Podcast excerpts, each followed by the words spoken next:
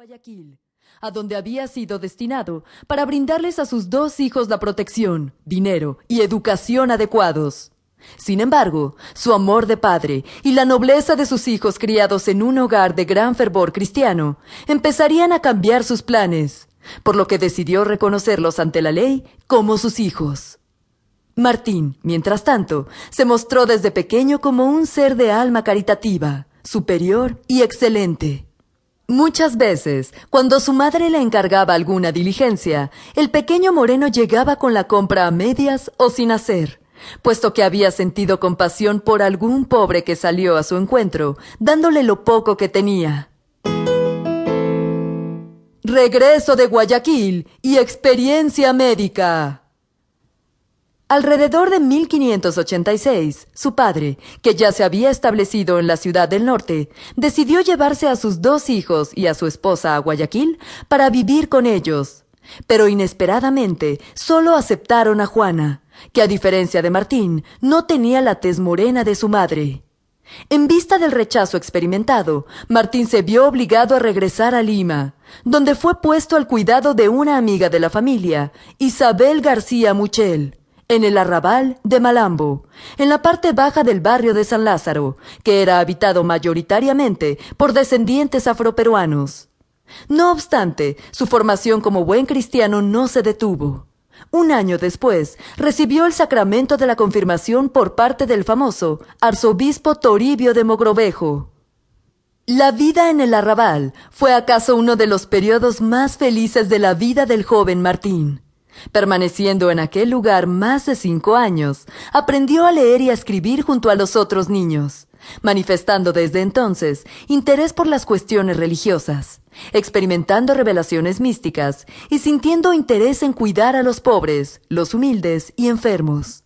De ese tiempo, un matrimonio vecino a la casa familiar, compuesto por Mateo Pastor y su mujer, Francisca Vélez, constituyeron para Martín su segundo hogar, un hogar donde pese a su origen era querido y alentado por su docilidad, buenos sentimientos y gran inteligencia.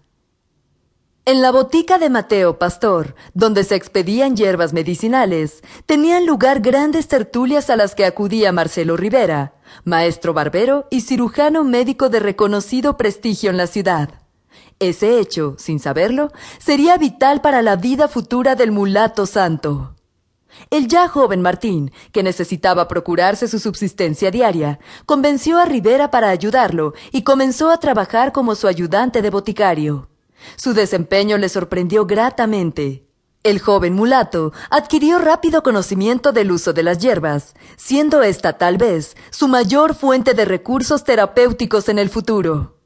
La experiencia con Rivera le sirvió mucho, ya que luego de esto abandonó la botica y se hizo barbero es decir, cirujano menor.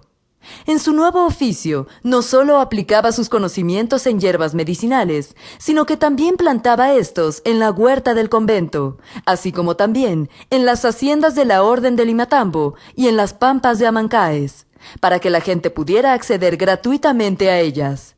Es por esta época donde se cree le vino la inquietud por servir y ordenarse en la iglesia, pese a la dificultad de enrolarse por su color de piel. Martín vivía muy cerca del convento dominico de Nuestra Señora del Rosario, edificado sobre un solar donado por Francisco Pizarro, que era un edificio compuesto por numerosas dependencias como iglesias, capillas, portería, talleres, escuela, enfermería, corrales y huerta, donde vivían en estricta observancia.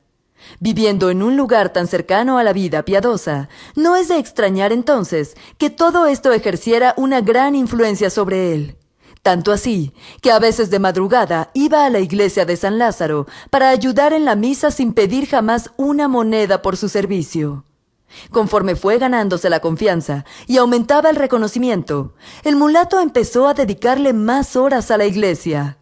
Después de trabajar durante el día en la barbería, se entregaba largas horas a la lectura religiosa y a la oración, ante la imagen del crucifijo, en un estado de arrobamiento que empezó a inspirar diversos comentarios de admiración.